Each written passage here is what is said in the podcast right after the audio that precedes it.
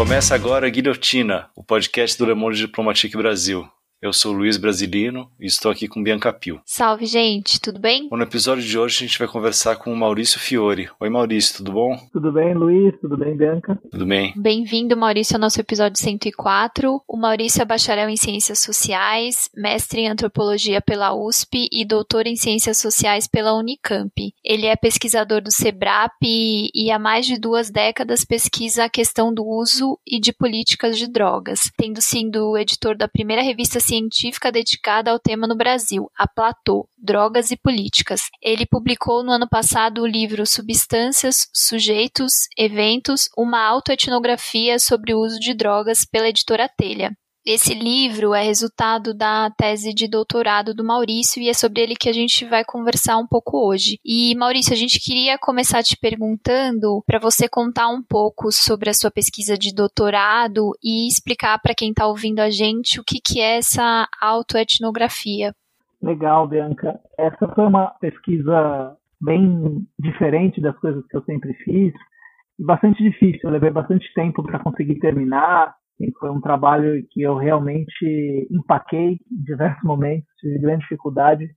Acho que justamente por ele ser um trabalho bem heterodoxo, tanto para mim quanto normal, né? A própria ideia de autoetnografia, as pessoas ficam confusas e, e realmente é um, algo confuso.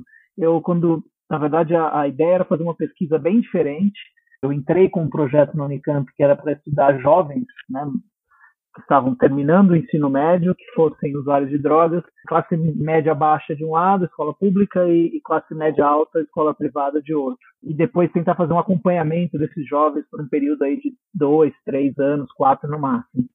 E foi um fracasso. O início, a sensação que dava nos primeiros contatos e acompanhamentos é que eu não tinha, eu não conseguia ter uma conversa mais profunda. Eu sentia que as respostas que eles me davam a perguntas e o próprio momento de consumo ali, né? Então, numa roda de passando um fumo de maconha ali, é, o comportamento de, de, ter uma pessoa.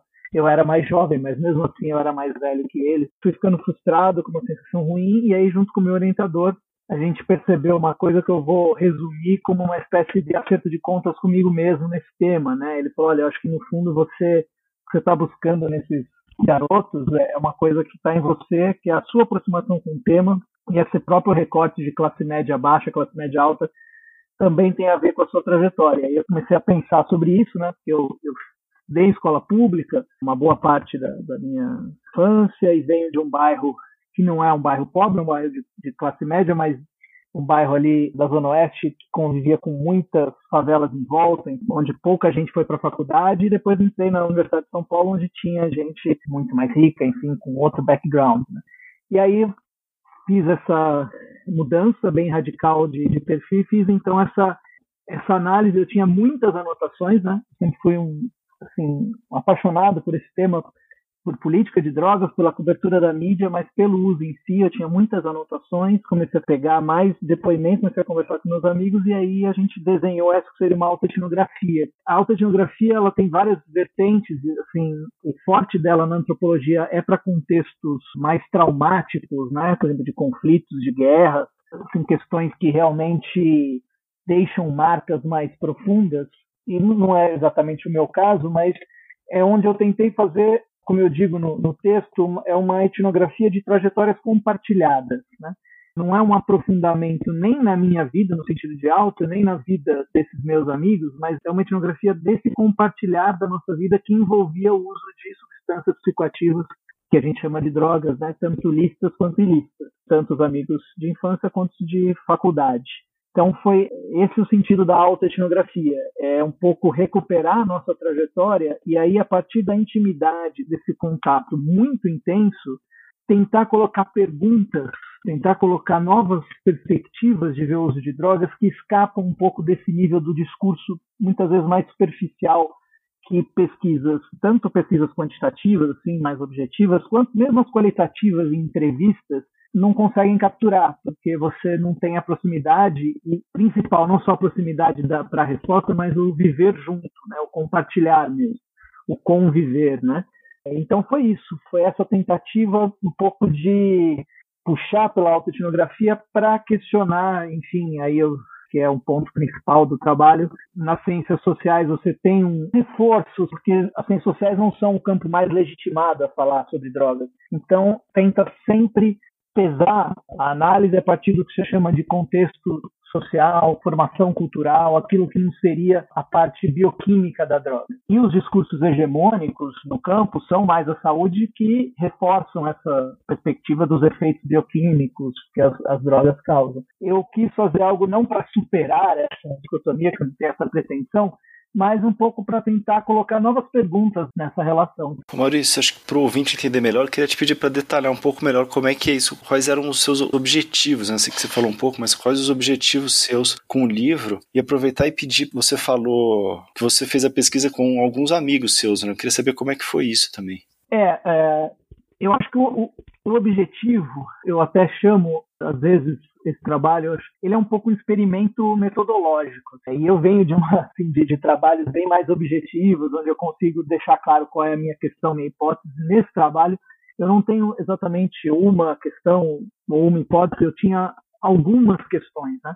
E acho que a principal é exatamente essa, né? Seria conseguir ter uma análise do fenômeno do uso de drogas que não ficasse limitada a perspectiva bioquímica do consumo de drogas, que levasse em consideração todos os aspectos socioculturais envolvidos e, ao mesmo tempo, também não descartasse essas peculiaridades, essas diferenças que determinam a experiência do uso, que é a droga em si. Quer dizer, e aí não só o efeito, é por isso que no texto, depois a gente pode conversar mais sobre isso, eu acabei pegando um termo que é de origem deleuziana, né, do que Deleuze, mas eu nem mergulhei tanto na obra dele, porque na verdade eu tirei a ideia de agenciamento, porque tem uma discussão no campo das drogas que é de quem tem agência, né? Essa foi uma perspectiva, são autores mais modernos, que assim, mais contemporâneos, né, que, que tentaram quebrar essa lógica de que cabia às ciências sociais olhar o, o aspecto sociocultural. Então, o que, que sendo assim, fazer aqui uma, uma, análise mais rápida ali, correndo um certo risco, mas você pesava muito a mão exatamente no sentido de que o que vale é a classe dessa pessoa, o que vale é o contexto que ela usa, o que vale é, no máximo, o seu background psicológico, né? Sua constituição psicológica e um pouco em detrimento a aspectos bioquímicos. E o outro lado, como eu já disse, das perspectivas assim biomédicas era de você reforçar o papel da droga. Então, alguns autores contemporâneos, muito inspirados também no Bruno Latour, nessa escola que ficou chamada, entre outros nomes, por pós-social, eles buscam agência não só nos humanos, né? As coisas também têm seus agenciamentos na hora da produção dos fenômenos. Então, o uso de drogas tratado como um fenômeno, ele seria essa, esse duplo agenciamento entre drogas e pessoas. Né? A experiência do uso ela vai ser sempre determinada pela minha pré-experiência ali de quem eu sou, por que, que eu cheguei nessa droga nesse momento que eu estou fazendo, mas também agenciada pela essa substância e não só pelos efeitos dela, mas por aquilo que ela carrega enquanto um objeto também.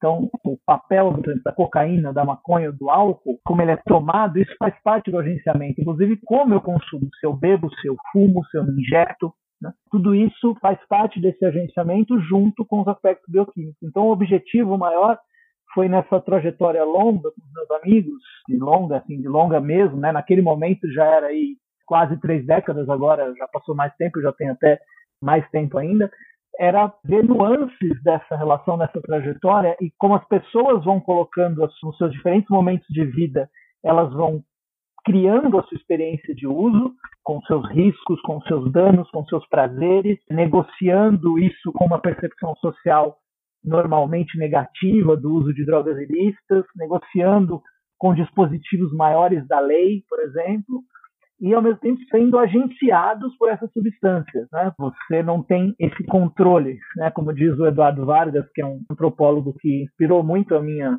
meu início nessa perspectiva é a ideia da alteração, né? Então é um fenômeno que ele tem uma natureza um tanto imponderável, ele é sempre contingencial. Agora, aí, enfim, isso também não quer dizer que trabalhos clássicos assim sociais não tenham influenciado muito, né? E você tem sempre, é sempre citado Howard Becker, que é um, praticamente um fundador do campo, que é um sociólogo ainda vivo americano, que estudou usuários de maconha nos anos 50 nos Estados Unidos, uma perspectiva bem de uma sociologia que hoje parece, a gente pode falar clássica e tal, mas no fundo ele estava brigando com um funcionalismo que via as drogas como desviantes, né? O uso de drogas é sempre uma coisa desviante, marginal e ele vai mostrar que esses rótulos são criados, né, são imputados e os usuários lutam com ele. E no Brasil, pelo Gilberto Velho, que fez um trabalho, até já te respondendo a questão dos amigos, fez um trabalho parecido, né, nos anos 70. O Gilberto Velho ele faz um trabalho de doutorado que ele nem publica na ditadura, porque fica com medo de publicar. Ele defende a tese na USP, mas não publica. Só vai publicar nos anos 2000, já quando estava consagrado em outro momento que ele chama de nobres e anjos. Basicamente, os nobres, né, que ele chama que era uma classe alta, carioca, média, assim, de gente com capital cultural elevado, artistas, né, que eram basicamente amigos dele. E ele descreve esse uso e os anjos são mais jovens, seriam uma, uma galera mais da praia que ele vai pesquisar, inclusive com auxílio de assistentes de pesquisa.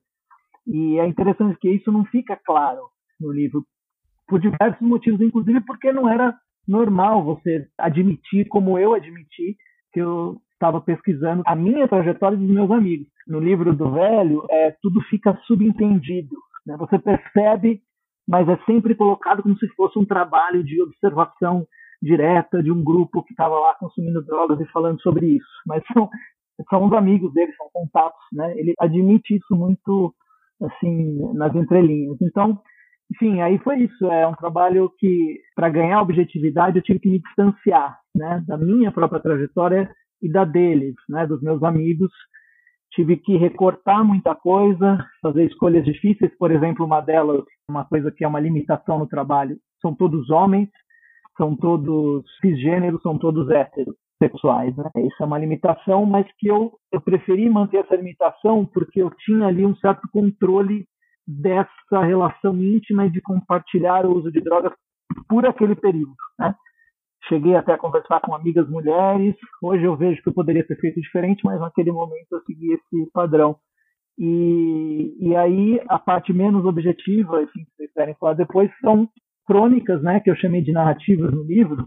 Hoje talvez eu nem chamasse de narrativa, né, porque narrativa virou um termo assim, mas enfim, naquele momento virou a narrativa, que eram são as histórias escritas assim momentos de uso, eventos, né, onde as drogas são usadas descritas de uma maneira sem preocupação científica, descritas de uma maneira uh, literária, né, sem ter pretensão ali de ser um, um escritor, mas escritas de uma forma de crônica e que são histórias misturadas de todo todo esse grupo, né? Eu fiz misturas, inclusive mudando coisas para não permitir a identificação.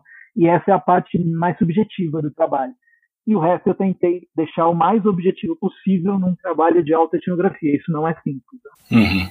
E aí, Maurício, o livro dividido ali entre duas partes principais, né? Que estão primeiro as drogas, né? As substâncias, né? Que se chama, e os, os sujeitos, nessa segunda parte. Aí agora a gente queria entrar começando a, a discutir aí essa parte, o livro mesmo em si, pela parte das substâncias. Queria começar te perguntando você define o álcool como uma porta de entrada e a maconha como droga portal.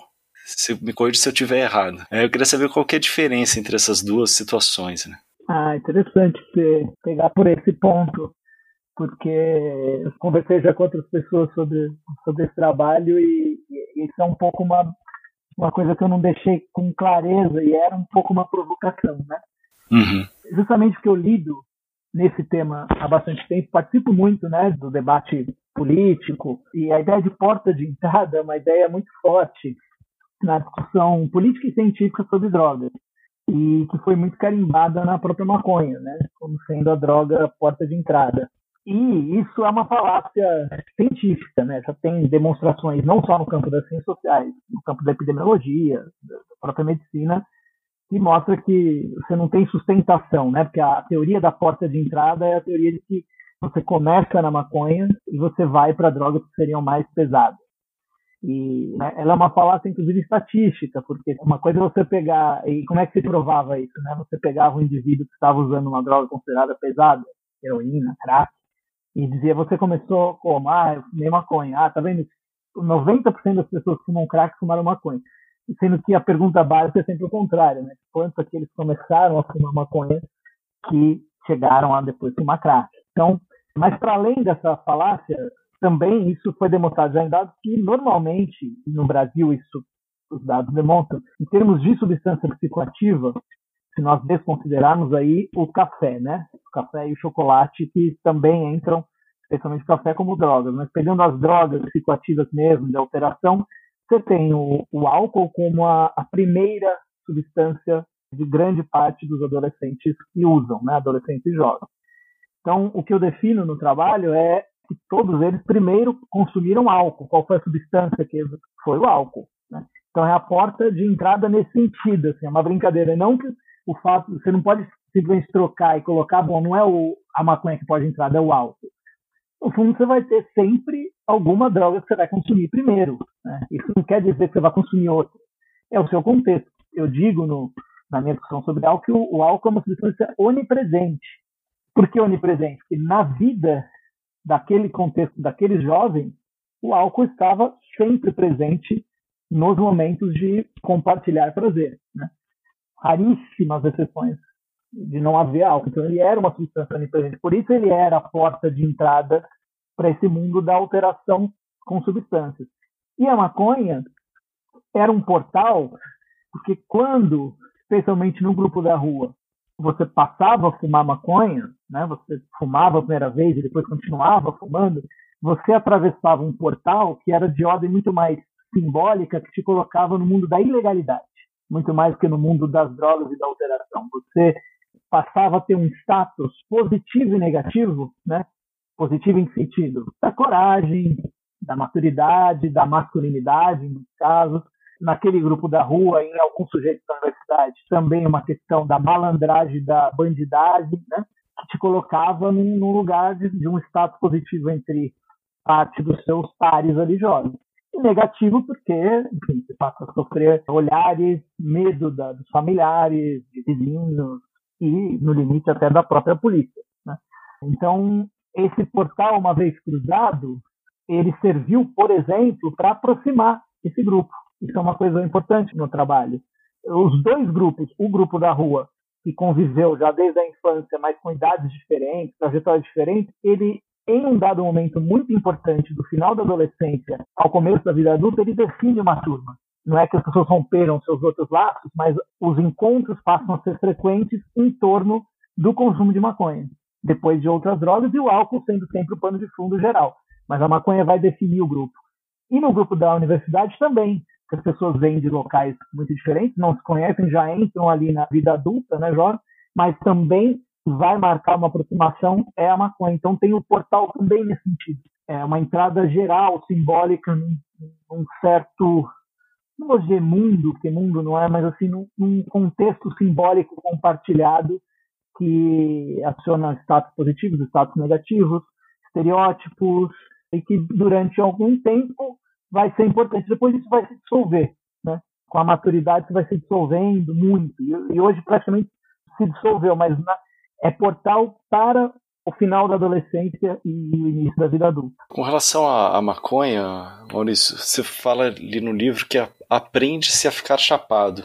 Eu achei interessante essa, essa frase aí, porque ela mais ou menos sintetiza um pouco o que você falou no início ali, que é o, o título do livro, né? A questão das substâncias, sujeitos e eventos. Queria te pedir para explicar um pouco o que você quis dizer com esse aprende-se a ficar chapado e como que ele articula, né, essas dimensões aí da substância que você fala, da tipo, a substância em si, a trajetória da pessoa e o ambiente. É, esse é um, na verdade, é um, o aprender a ficar chapado é, não é uma contribuição minha nem, nem de perto, né? E aí eu sou reproduzindo, estou refazendo algo que está, vamos dizer assim, consagrado nas ciências sociais, especialmente a partir do Howard Becker, que eu já falei, mas depois de vários outros autores, vou falar mais dos brasileiros, Gilberto Velho, Edward McRae, Júlio Simões, se eu não falar outro, eu vou cometer injustiça, então vou ficar nesses, né? O que, é aprender, né? E o Becker, você tem uma ideia naturalista, vamos dizer, que aí tem uma perspectiva muito chapada e objetiva da, do que seria uma visão biológica do uso de drogas, que é tem um ser humano universal tem uma droga universal aí no caso a cannabis. Então, esse sujeito usa a droga e ele experimenta esses determinados efeitos, tem uma variação aí, mas essa variação está dentro de um conjunto muito limitado. Muitas pesquisas mostraram, e a partir do Becker, mas também pesquisas na psicologia, que você, na verdade, vai aprender a buscar o que é positivo nesse uso, o que é o esperado, porque você não está com, não tem um sujeito universal, neutro, puro, que vai é, injetar uma droga. Mesmo se fosse num laboratório, que o sujeito não soubesse o que usar, ainda assim ele teria, estaria cercado de expectativas. Né? Então não, não é possível isso. Ainda mais uma experiência de juventude, você vai aprender com os teus pares, que normalmente são aqueles que já estão iniciados, né? Isso também varia. Muitas vezes a pessoa aprende fuma sozinho, enfim. Mas há sempre um contexto social maior de iniciação. Ele dificilmente chega a fumar maconha completamente sozinho. Então ele vai. O que eu espero? É conversado isso. Você vai construir a sua expectativa do que você espera que quer estar chapado. Né? E você vai ter surpresa também, porque você nunca experimentou estar chapado, né? você vai buscar isso e vai construir e também você vai buscar evitar aquilo que não se quer, ter os efeitos negativos. O que eu tento mostrar no livro é que os sujeitos chegam jovens com uma perspectiva positiva, que é estar chapado, eu quero estar chapado, mas também com medo, né? É, porque cresceram ouvindo, cresceram com, com uh, uma carga simbólica em cima das drogas de que eles poderiam enlouquecer, eles poderiam se degradar, eles poderiam sofrer acidentes, poderiam até morrer no limite, né? tanto com a maconha como com outras drogas. Então, isso vai ser sempre negociado, esse medo e essa expectativa positiva. Então você vai aprender a se tornar um maconheiro, como dizia o, o Howard Becker. É isso, você torna-se um usuário de maconha, você vai falar, não, eu vou consumir, vou buscar esse efeito, essa chapação, essa brisa, essa onda. Né? A onda vai ser construída nesse sentido. Isso não significa que a onda seja, então, totalmente construída por esse sujeito.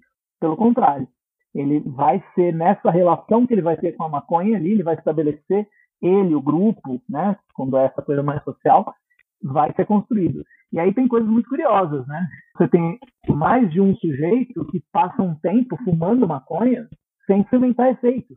E isso é muito interessante. Eu já conversei com vários neurocientistas que pesquisam o tema, com psiquiatras, né? Como é que você explicaria a pessoa consumir maconha e não experimentar nenhum efeito? A pessoa não tem nenhuma sensação, né? Um dos sujeitos relata que eles passam meses na juventude fumando com o pessoal e vendo as pessoas chaparem, e ele um pouco fingia, ele entrava ali na onda, mas ele não experimentava. De repente ele passou a experimentar. Isso não é muito raro, não. Isso acontece com alguma frequência. É, não tem uma explicação científica muito, eu não conheço, né, assim, que consiga explicar exatamente se há alguma resistência ou não, mas pelo menos se demonstra essa ideia de que você aprende a buscar o efeito. Então, ele vai fumar, ele vai ver as pessoas rindo, ele vai entendendo qual é o efeito que elas estão buscando. Ah, eles estão assistindo um filme, elas estão brincando, elas estão assistindo futebol, estão jogando futebol, o que quer que seja. Né? Ele vai, bom, é isso que eu vou buscar, pra, porque senão muitos, isso acontece, também desistem. Né? para você, ah, não, ou não gostam do efeito, sentem algo negativo, isso também é bastante comum. Então, mesmo que tenham experimentado ou não tiveram uma perseverança ali de, não, eu vou manter. Né? O Becker fala muito disso. Você tem que insistir muitas vezes para que alcance o positivo, você simplesmente desiste. Então, é nesse sentido que é o aprender. Eu falo da maconha, mas por que, que a maconha aparece mais? Aí é algo que está no trabalho, que, que a maconha é uma droga que eu considero muito plástica. Plástica no sentido daquela, né, o plástico ecologicamente ele é terror, mas por que ele é o terror? Né? Porque ele é muito versátil para a indústria, é muito versátil para a nossa vida. Isso é para tudo. Você embala, você protege, você dá a forma que quiser para ele. E a maconha, ela tem essa característica, ela das drogas, pelo menos desse universo, desse conjunto de drogas que eu pesquisei, que é, que é a substância ilícita mais consumida do planeta, em alguns lugares nem é mais ilícita, é uma droga que é muito comum pessoas que fumam para dormir, né, consomem uma campanha, e outras que consomem para trabalhar. Gente que consome para praticar esporte gente que consome depois do esporte para relaxar. Então, só como é que pode? Justamente por essa plasticidade. Ela tem agenciamentos bastante intensos e poderosos, mas muito plástico. Claro que tem. Tem gente que cheira cocaína para dormir? Tem, você vai encontrar, né? Mas isso é muito raro, porque o agenciamento da cocaína nesse caso, né, pode chamar de efeito, enfim, ele é muito mais preciso para você definir. E o álcool também. Ele tem uma plasticidade, mas ele é de outra natureza. Então é nesse sentido que o aprender fica muito mais relevante com a maconha, né? Pela plasticidade e por esse portal, né? Também na experiência dos sujeitos. Eles estavam ali aprendendo a ser usuários de drogas ilícitas. Também tem esse dado. Eles estavam ali aprendendo a ser criminosos. Tem que ser claro que é isso que eles eram e continuam sendo, né? Quem continuou fumando maconha desse grupo continua sendo criminoso. O Brasil ainda criminaliza a posse para consumo. Então, claro que na prática eles têm pouco risco, mas são criminosos. Isso não é algo que seja simplesmente ignorável, né? Tem consequências no fenômeno do uso de drogas. E a cocaína já é considerada uma droga mais pesada, né, Maurício? E que consequências que tem esse entendimento para os consumidores, assim, que você conseguiu observar nos grupos que você fez parte? É, essa coisa do, da droga pesada, é, é uma, tem um debate, né, sobre isso, assim, na discussão científica mais ampla, e os, os trabalhos mais novos, mais consistentes mostram que numa frase, né, a droga ela é pesada para quem, né? Para muitas vezes, para muitas pessoas, a maconha pode ser uma droga até pesada, né? A droga pesada, a droga perigosa, é um pouco um estereótipo, um selo que você coloca numa droga que tem a ver com muitas coisas, com a história delas, né? E aí é um fenômeno muito complexo aqui que também a gente não precisa voltar, mas a história da maconha gruda nela alguns selos, a história da cocaína gruda nela outros, do álcool outros. Então, isso está implícito na trajetória dos sujeitos. A cocaína, na trajetória deles, né, hoje talvez isso tenha mudado, a cocaína, e aí eu tenho que colocar também junto o crack, né? O crack, ele é a cocaína também, do ponto de vista químico, né? Ele, uma é a cocaína na sua versão fumada, outra cocaína na sua versão inalada, e isso tem produz profundas diferenças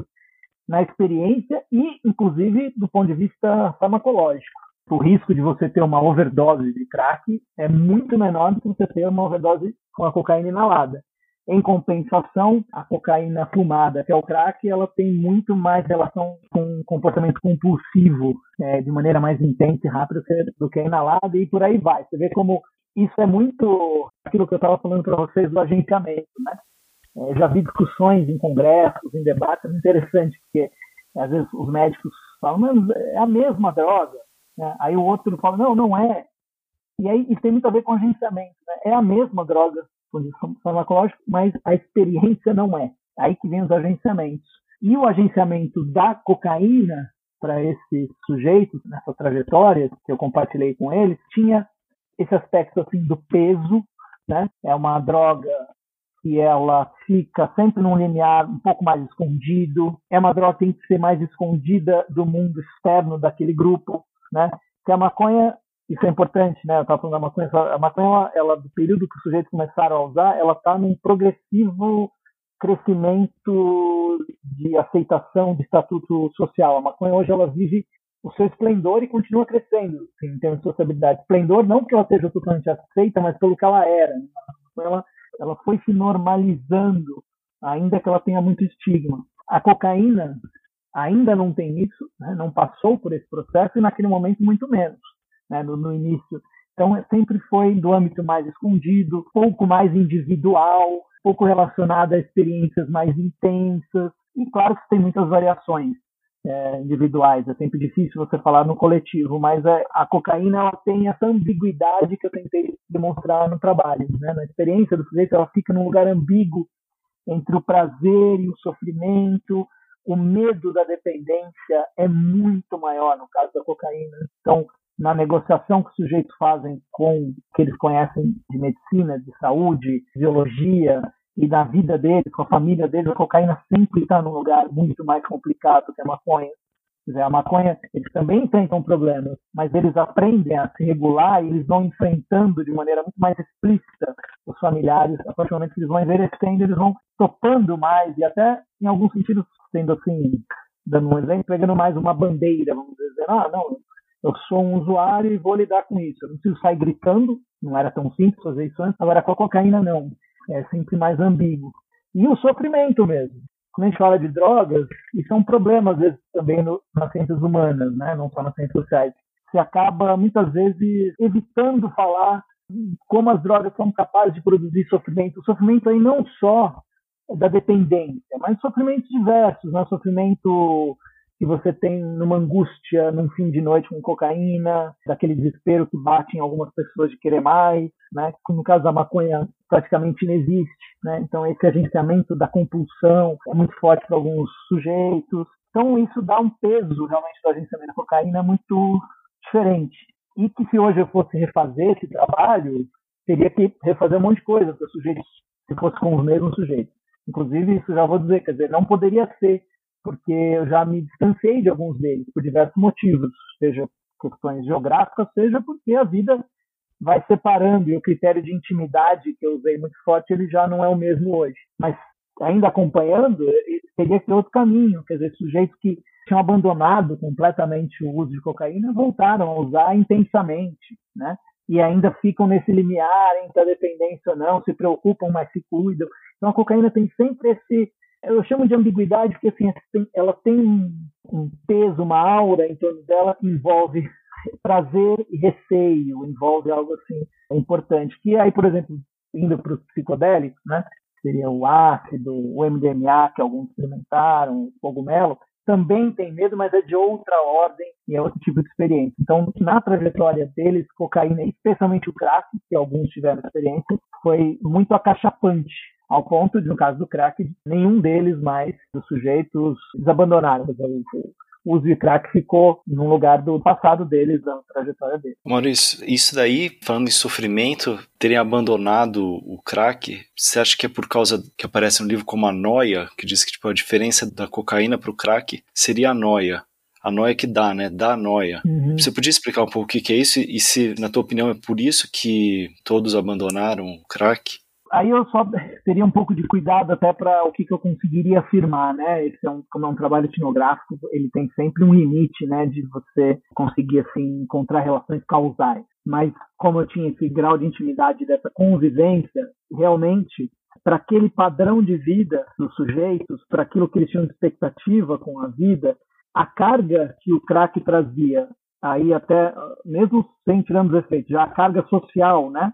Que tem isso, o craqueiro ele foi para essa geração que viveu, foi jovem nos anos 90, o crack ainda não estava desenhado como está hoje, né? Que aí você tem vários trabalhos realizados sobre crack, o que é associado à coisa do morador de rua, da pessoa que fica na rua, chamada pejorativamente de zumbi, que também é uma, uma bobagem, mas que é esse fundo do poço, né?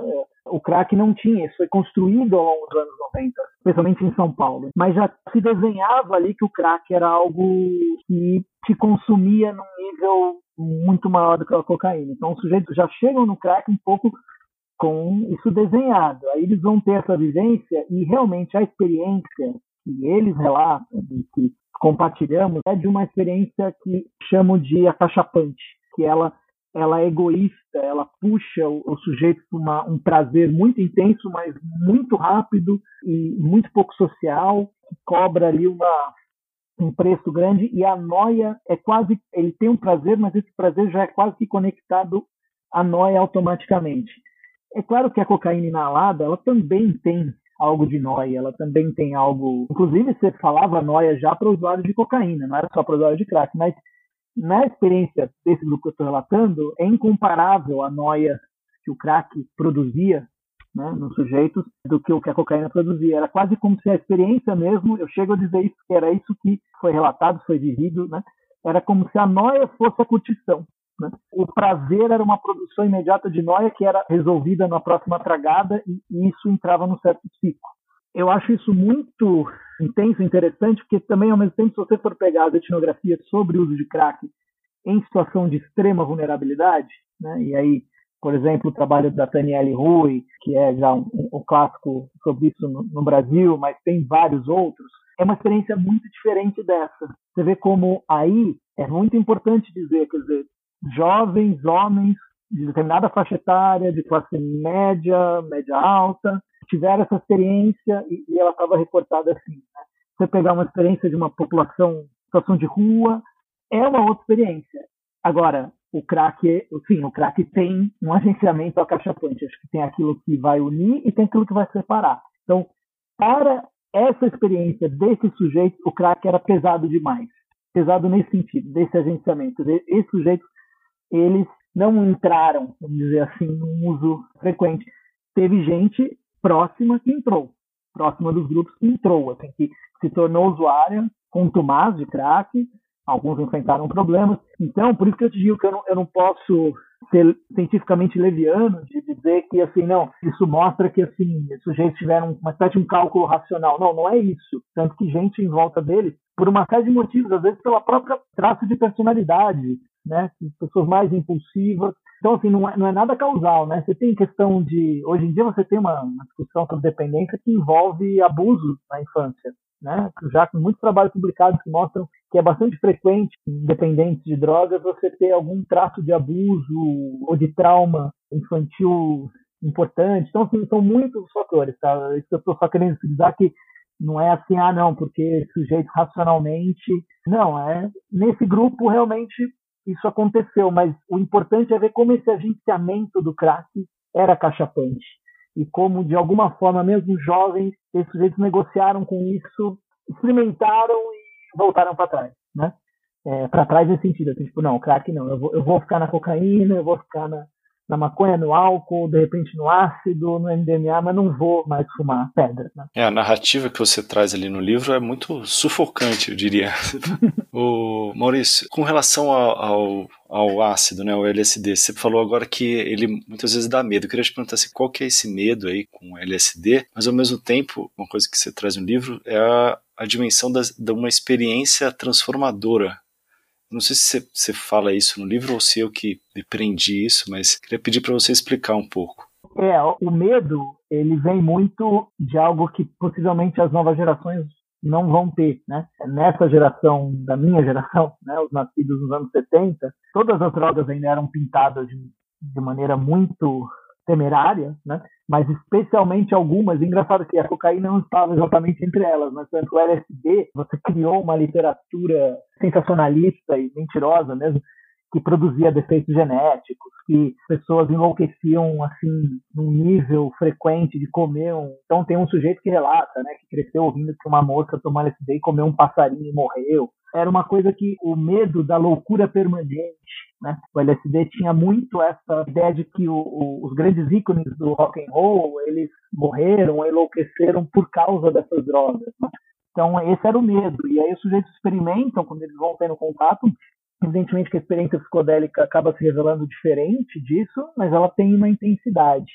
Então, acho que você leu isso especialmente na parte das narrativas, né, das crônicas, em que alguns sujeitos falam dessa transformação mesmo, de algo existencial, de algo que é uma viagem muito intensa, uma onda em que ele realmente altera muito a percepção comum, que ela está no limite de um prazer intenso, mas não é simplesmente o prazer, né? Simplesmente estou dizendo aí porque um pouco em comparação com a cocaína, que é um prazer muito intenso e que às vezes também produz pensamentos, insights e tal, mas no caso do LSD, a experiência do grupo é uma experiência realmente sensorial com relação à música, com relação a quadros pictóricos, a floresta, né? Você tem esse relato de que, para alguns, né, muito transformador, muito de mudar a percepção depois de ter experiência do consumo, tanto que alguns continuam consumindo, inclusive aí você tem parte é, do grupo que depois vai consumir os psicodélicos na sua forma mais ritualística, que é a ayahuasca, né, que é,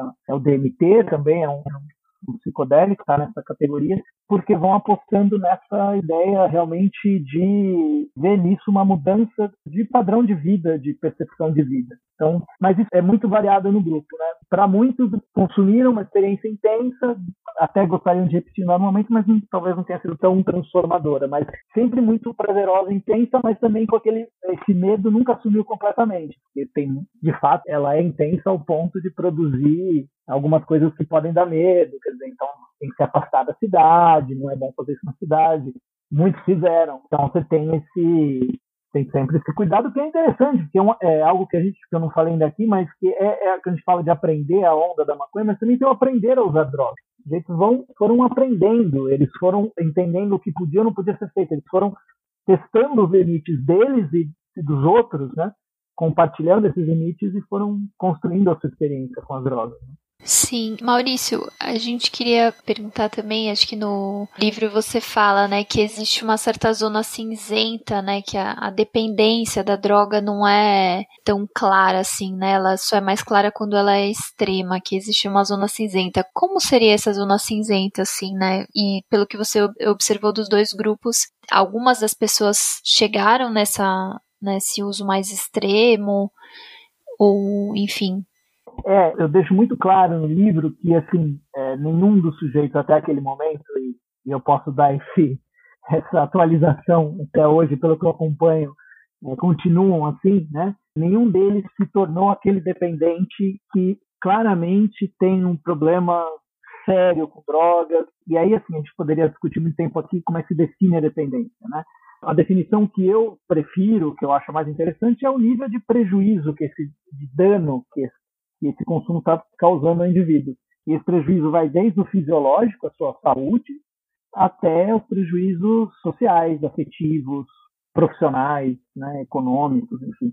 E o seu próprio sofrimento, né, o quanto ele está sofrendo. Então, nenhum deles tem isso. Isso é uma coisa interessante do trabalho, né, que alguns antropólogos que leram, né, sociólogos dizem que é, o meu trabalho está naqueles trabalhos assim, sociais que mostram que tem o uso de drogas que não é esse uso da dependência. Para a gente isso parece meio normal, para a gente eu digo do campo, mas ainda as pessoas têm muita dificuldade de entender que há consumidores de drogas é, listas e listas que não são aquele dependente e que não vão ser a vida inteira. Né? Aquele dependente mais, que eu digo, aquele não é o estereótipo, mas é aquele caso claro de um sofrimento intenso, de, um, de rompimento. Né?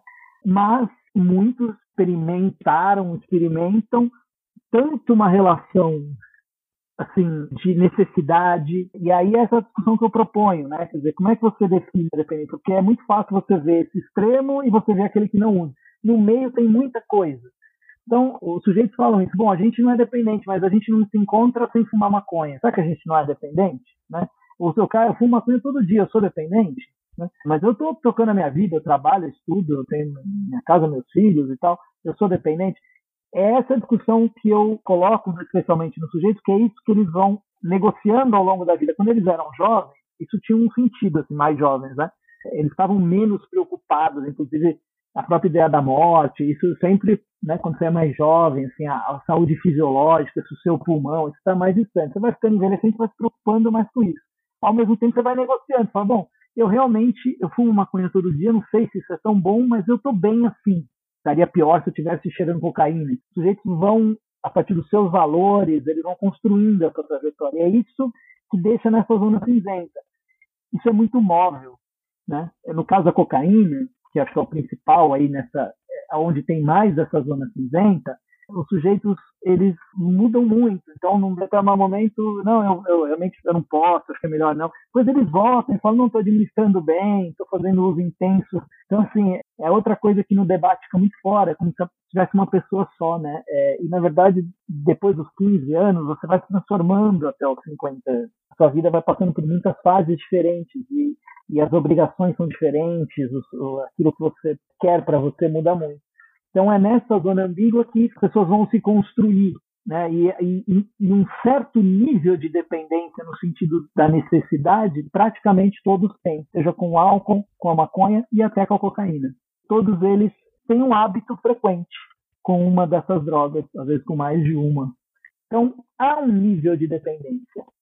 Né? E, e, pelos critérios epidemiológicos, pelos critérios médicos, eles se enquadrariam em um nível de dependência, mas não nesse extremo. Então, é, assim, tentando resumir, é um pouco isso, é nessa ambiguidade, é, é nesses prejuízos, o fisiológico. Então, bom, eu não quero mais, o álcool me detona muito, né? Muito tem essa fase, o álcool é uma coisa que sinto. Então, muitos abandonaram o álcool em favor da maconha.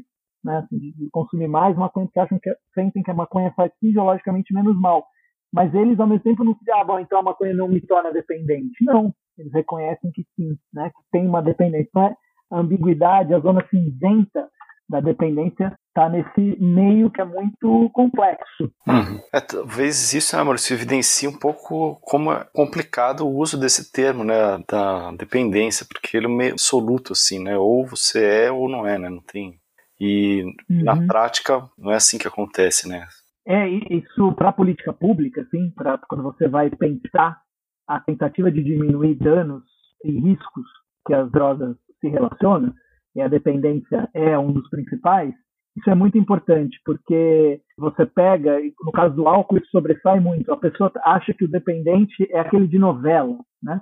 É o alcoólatra, que aliás é um termo não usado, o alcoolista é aquele que treme de manhã, aquele que todo momento está dando um show na rua, que volta carregado. E a pessoa que consome, às vezes, álcool em grande quantidade, frequentemente, ou mesmo no final de semana, mas fala, não, mas eu não tenho problemas, porque eu, é, ela, de fato, ela não é aquele estereótipo do dependente, mas ela tem um nível de dependência.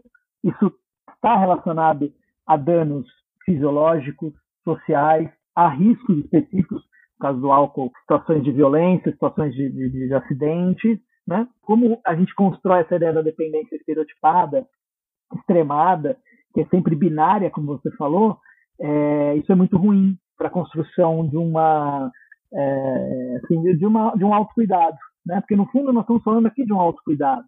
É, é, tem uma coisa importante que eu acho que eu não disse, que é uma tradição das ciências sociais, assim, uma contribuição, que é a ideia dos controles sociais informais. As pessoas apostam muito nos controles formais. Então, essa droga é ruim, eu proíbo. Essa aqui, não, tudo bem, essa é boa. Não tem a droga boa, a droga ruim.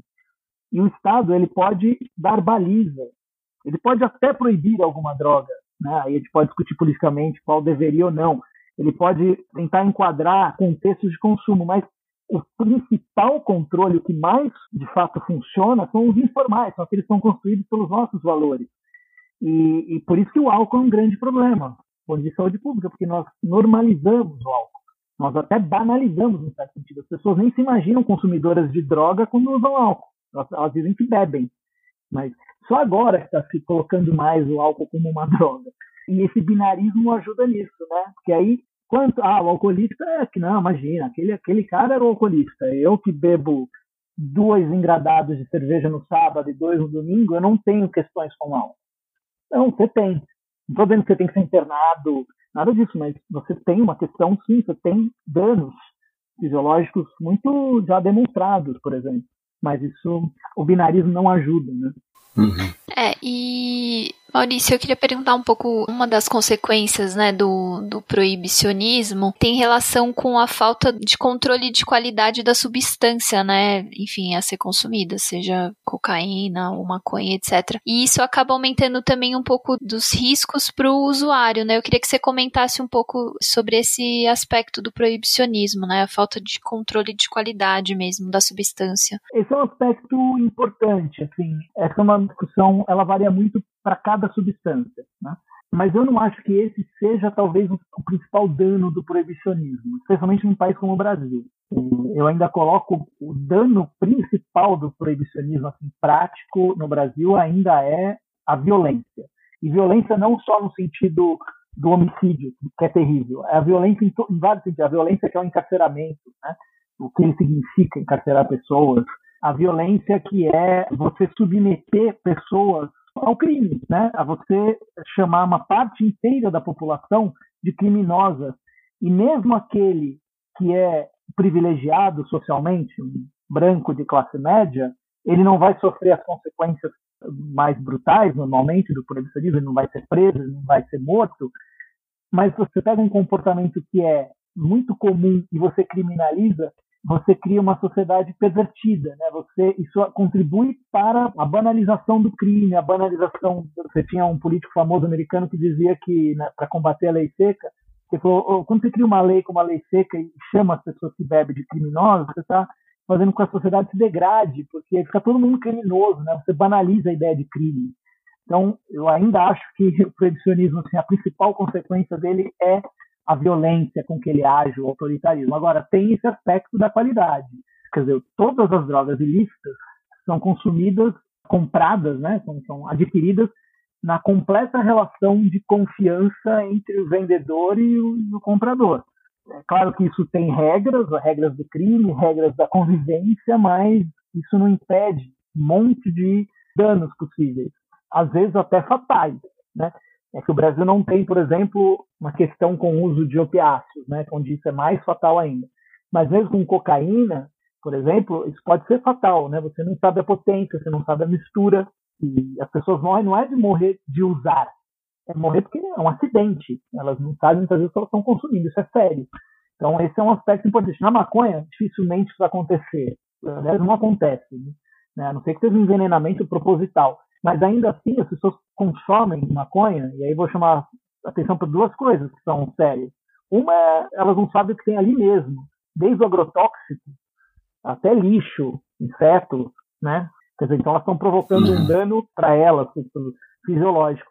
Mas elas também não sabem, isso é muito importante no caso da maconha, por exemplo, é a dosagem de THC e CBD, para ficar nos dois canabinoides principais da maconha, né? Que tem mais efeito.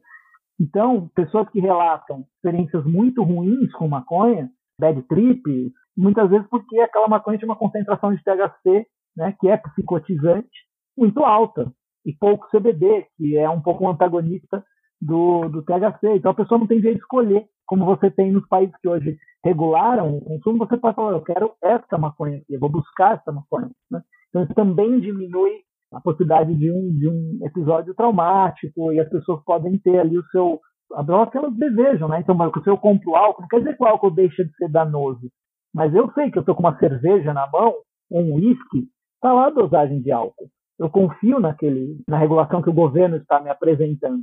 Sempre pode ter problemas, mas eu confio, então eu posso construir. Então, nesse aspecto, isso é, é bastante relevante, né? Você pega na experiência do sujeito do livro, é sempre a relação com o traficante, a não ser aqueles que se aventuraram a produzir, no caso da maconha, agora é mais frequente isso, mas ainda é residual, né? Então isso é, é, é, algo sim a se considerar. Maurício, e por outro lado, como é que os seus entrevistados lidaram com a questão da proibição, principalmente no início, assim, ela, porque a proibição, né, em tese, ela é feita para que as pessoas não consumam a droga. Eu queria saber se isso teve algum. Alguém considerou a proibição na hora de decidir utilizar alguma droga ilícita? Na verdade, é para os dois lados, né? Uhum. Considerou a proibição no ponto de vista, ou seja, havia há um medo, né? Todos eles jovens, né? Alguns adolescentes, assim, bem jovens, quando começaram a fumar. Então, evidentemente, tinham medo, estão fazendo algo muito ilícito, coisa que não tinham com álcool, né? Importante frisar, né? Tá lá no livro também como homem, não é que os pais falavam beba, não, não era isso. Mas quando eles beberam, todos eles menores de idade, os pais lidaram nisso como uma fase. Não é bonito, mas é uma fase. Então você vê como é muito diferente. No caso das drogas ilícitas, eles foram atrás, evidentemente, os pais né, totalmente escondidos e tinham medo, estavam cometendo um crime. Ao mesmo tempo, a proibição também agrega valor. Né?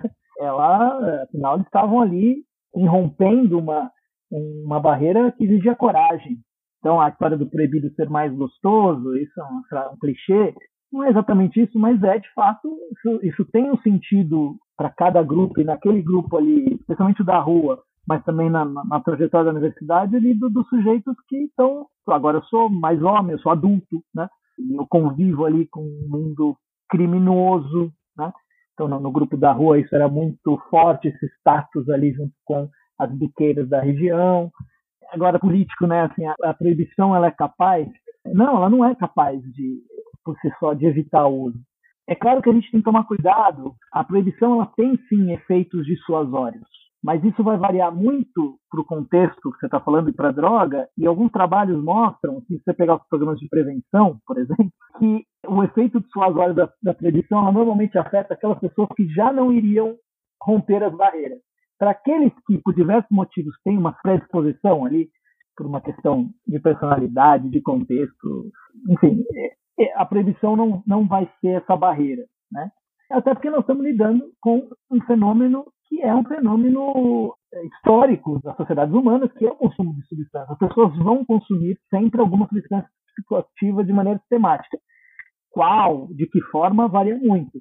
Mas a proibição alguma a não ser num regime totalitário, assim, que você realmente tenha controle absoluto, e a gente não pode descartar isso, né? Ainda assim você vai ter brechas. Então, isso responde muito mais a ciclos culturais do que a proibição. Você pega o crack nos Estados Unidos, né? Você teve aqui uma, um aumento do consumo, uma reação brutal do ponto de vista da repressão. Você não pode dizer que a repressão não teve nenhum papel na diminuição do uso, mas o que mostra que assim não foi essa repressão brutal que fez com também o uso diminuísse só ela. Os próprios efeitos negativos produziram nas pessoas, nas outras gerações, um efeito.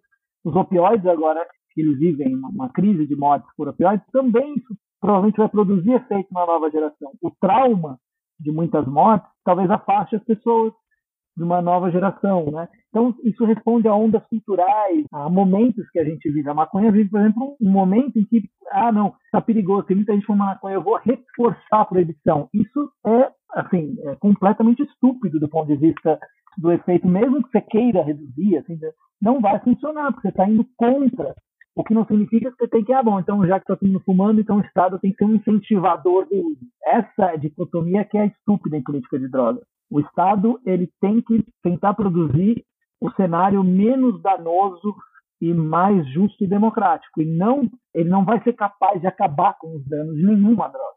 Mas ele tem que tentar cercar. Então, no caso do álcool, ele tem que ser contra-hegemônico, porque hegemonicamente o álcool é normalizado. Então o Estado tem que entrar, não proibindo, mas se contrapondo, limitando. Fez isso com o tabaco e deu certo não só por causa do Estado. As pessoas não fumam menos só porque o Estado acabou com a propaganda, que aumentou o preço, mas também por causa disso, que ele desnaturalizou o tabaco. é uma das minhas brigas em política de drogas e de muitos outros. Esse é o caminho. Né? Quando você tem um problema sério com droga, você tem que entender onde você pode entrar para diminuir. O problema da proibição, do paradigma proibicionista, é que ele é de ordem moralista. Ele importou para o Estado a perspectiva mais radical do moralismo, que é maconha pode causar problema, cocaína pode causar problema, elimino a cocaína, elimino a maconha. E com isso, além do autoritarismo e das origens, muitas vezes racistas até da proibição, ele produziu muito mais efeitos colaterais do que as próprias drogas. Né? Essa, resumidamente, é um dos, uma das chaves para a gente entender o fracasso do paradigma proibicionista.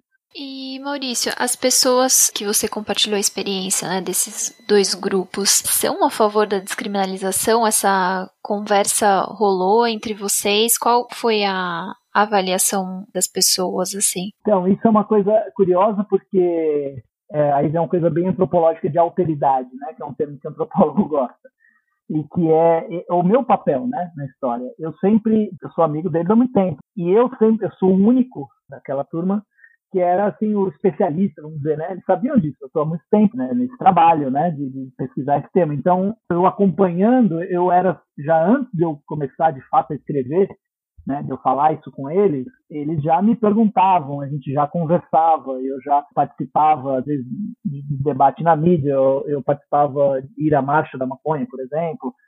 Então, a minha a relação deles comigo tem um efeito, né, na hora deles se posicionarem. Mas o que eu posso dizer, assim, isso está no livro, né, até aquele momento você tinha relações muito duvidosas deles. Muitos, alguns são radicalmente assim a, a favor de uma legalização imediata e completa, especialmente da maconha, né, e possivelmente aí pensar em outras drogas, e outros são muito relutantes tem muitos medos, assim, acham que pode haver um descontrole. Muitos são também muito críticos ao capitalismo, né? Críticos à, à exploração comercial que as drogas podem passar e que isso pode levar a desandar. Então, eles têm, curiosamente, assim, mesmo alguns sendo usuários antigos e que permaneciam, eles têm dúvidas que são muitas vezes as dúvidas de quem não consome drogas, assim, listas, né? É curioso, assim. Então, isso é um dado interessante que eu, na verdade, eu nem desenvolvi tanto isso no livro, acho que essa parte é, é, eu chamo no livro, que é uma, algo que eu venho pensando junto com outras pessoas, que é a ideia de dispositivo das drogas. Né? Dispositivo é mais do que a lei, dispositivo é um conceito Foucaultiano, né, do Michel Foucault, que ele pensou muito para a sexualidade, que é a sexualidade não é só do ponto de vista do poder, não é que se proibia, não é essa hipótese do poder que proíbe. O, o proibicionismo ele não é só algo que diz não ele diz sim, ele constrói. Então, ele cria a própria questão das drogas. A questão das drogas foi criada no mundo contemporâneo. E ela foi criada sob determinadas balizas. Então, aqui são as drogas boas, essas aqui são drogas que eu não vou nem tratar como drogas, essas são drogas farmacêuticas. Os sujeitos eles estão se movendo nesse dispositivo. Né?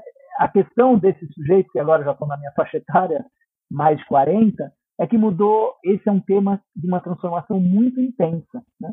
É, nesses últimos aí, se eu pegar 20 anos, que é quando mais ou menos eu comecei a pesquisar profissionalmente, é, a mudança foi muito intensa. Então, até assim, de maneira otimista, né, a gente tem visto vários retrocessos assim, um pouco globais, mas a, questão das drogas, globalmente, não no Brasil, infelizmente, não, mas globalmente a tendência de mudança né, no paradigma proibicionista.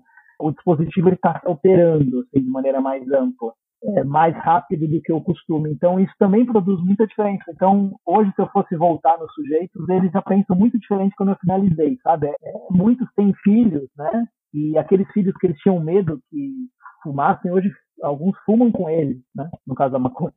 Então, essas coisas também mudam a percepção que eles tinham sobre o tema. É interessante isso, mas acho que politicamente todos são críticos ao paradigma proibicionista. Todos reconhecem até na própria experiência o grande fracasso do proibicionismo. Né? Uhum. É, mesmo quando eles passaram muito perigo e ainda passam, eles não veem o proibicionismo os protegendo. Né?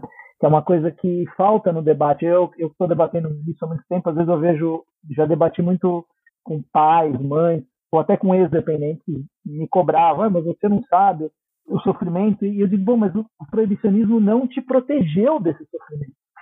Senão você não estaria me relocando, você não cresceu num lugar onde as drogas eram completamente legalizadas. Você cresceu no contrário disso. E você, ou a pessoa que você ama, sofreu do mesmo jeito. Né? Então acho que os sujeitos que eu tratei ali percebem isso. Né?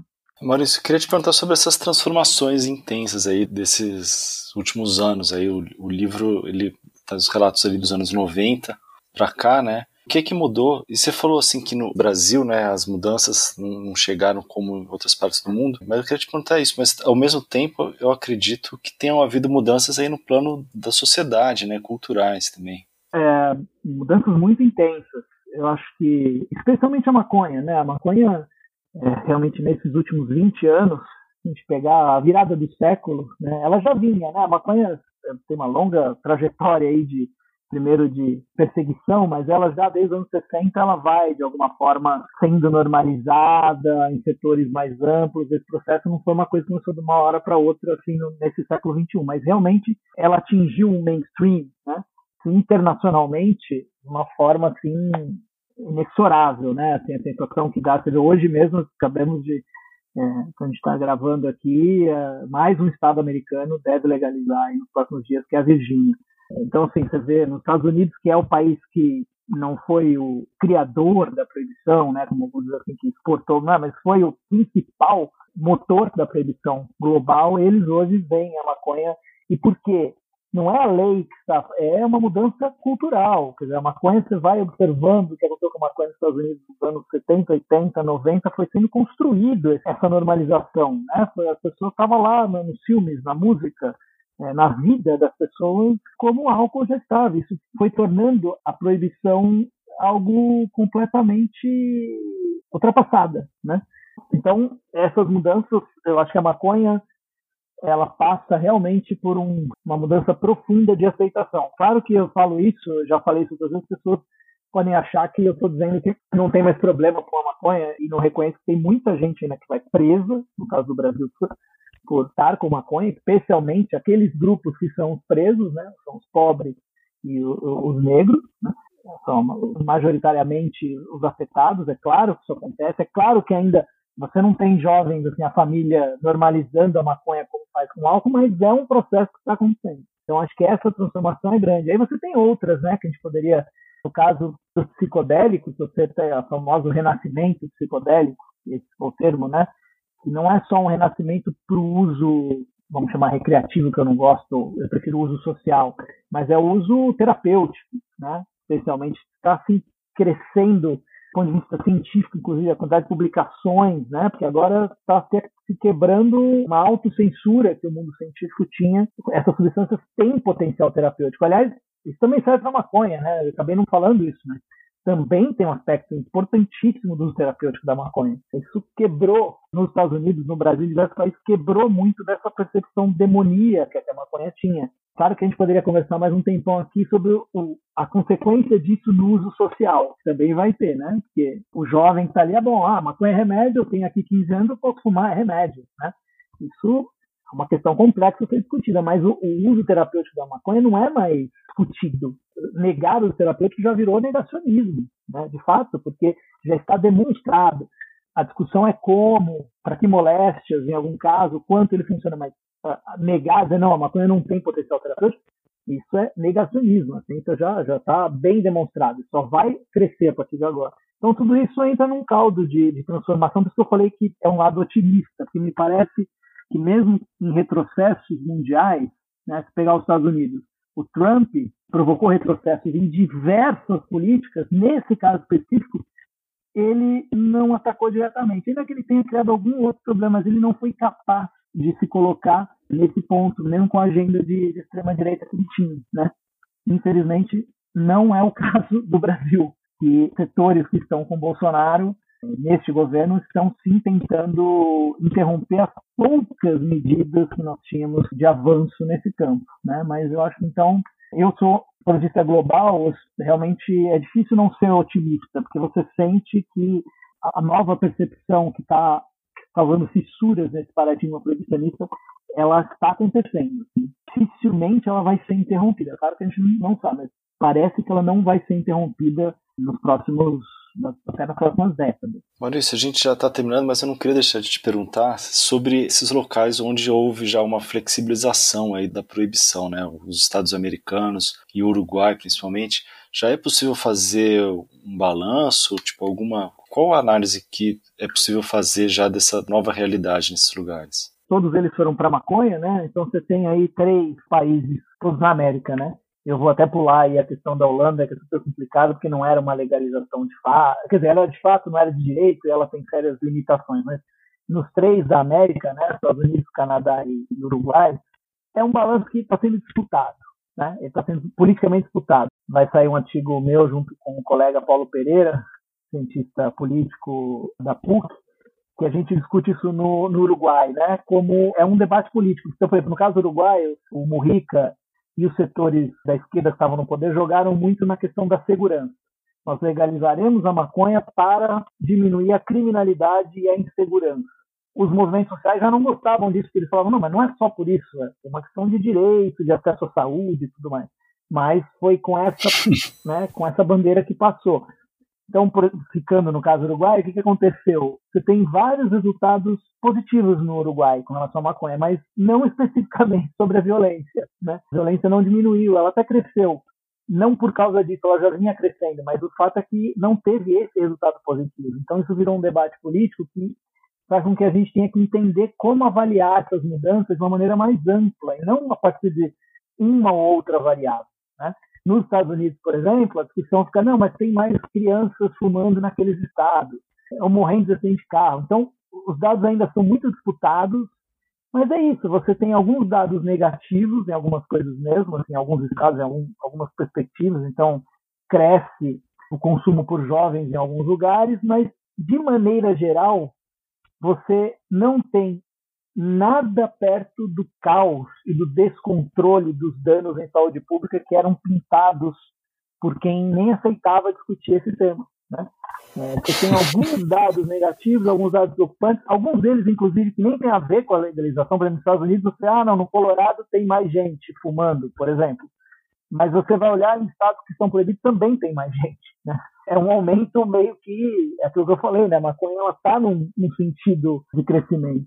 Então, você tem que olhar de uma forma ampla e ver, olha, o, o, que você pode melhorar, mas o fato é que não é porque se legalizou uma droga que você produziu um descontrole onde uma grande parte da população dos jovens vai consumir aquela droga. Né? Isso é o resultado dos três países.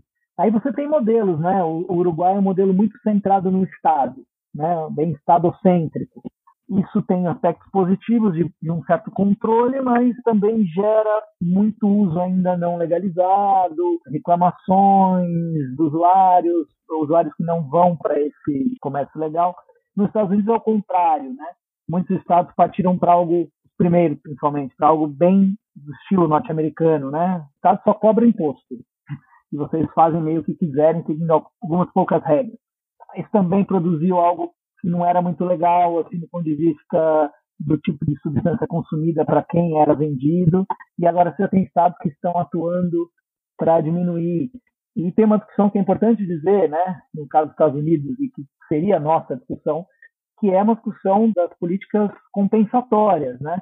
Quais são as comunidades, as parcelas da população que mais sofreram com o proibicionismo?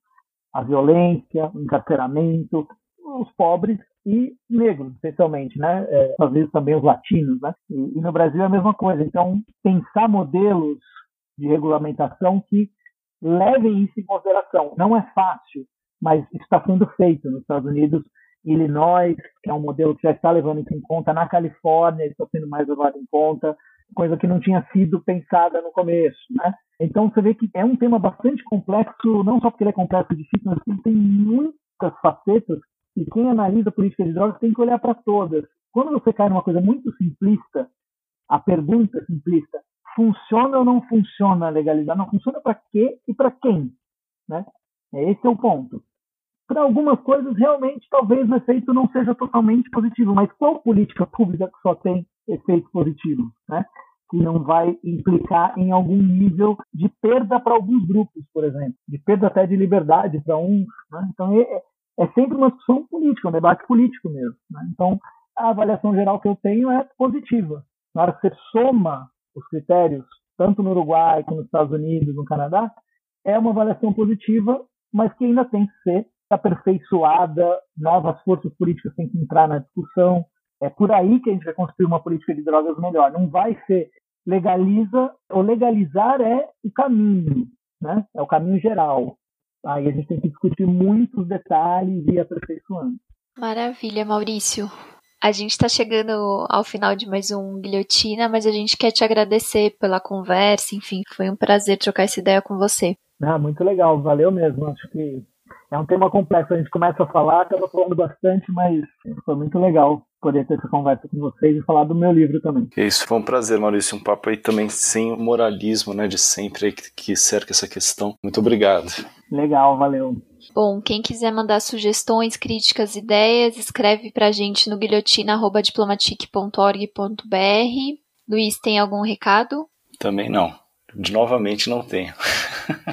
Então, o Luiz nunca tem recado, eu sempre que fico falando um monte no final, mas eu vou lembrar vocês que a gente tem opções de assinatura do Le Monde Diplomatique Brasil a partir de R$ 9,90. Então, para quem tiver interesse, tiver fim de apoiar nosso trabalho, a melhor forma é fazer uma assinatura. Então, acesse diplomatique.org.br barra assine. É isso. Valeu, gente. Até semana que vem.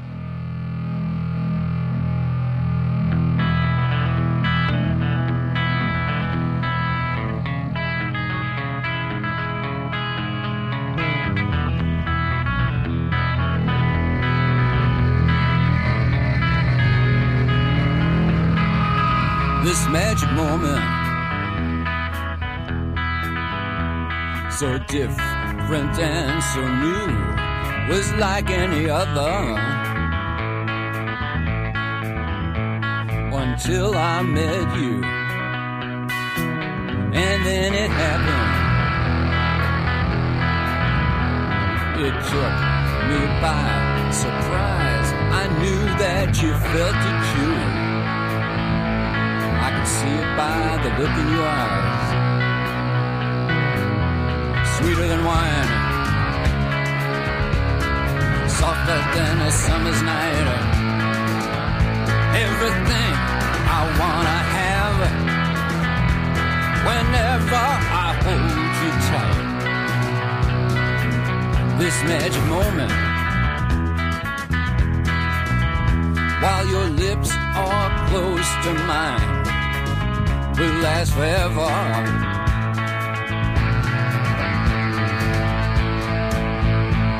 Forever till the end of time. So why won't you dance with me? Hey, baby. Why won't you dance with me? This magic moment so different and so new was like any other. Until I met you, and then it happened. You know, it took me by surprise. I knew that you felt it too, mm-hmm. by the look in your eyes sweeter than wine. Ooh, softer than a summer's night.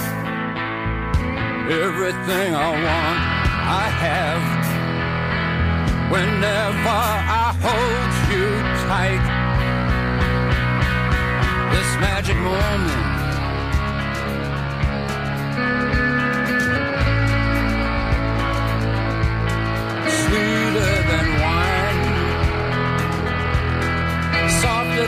summer's night.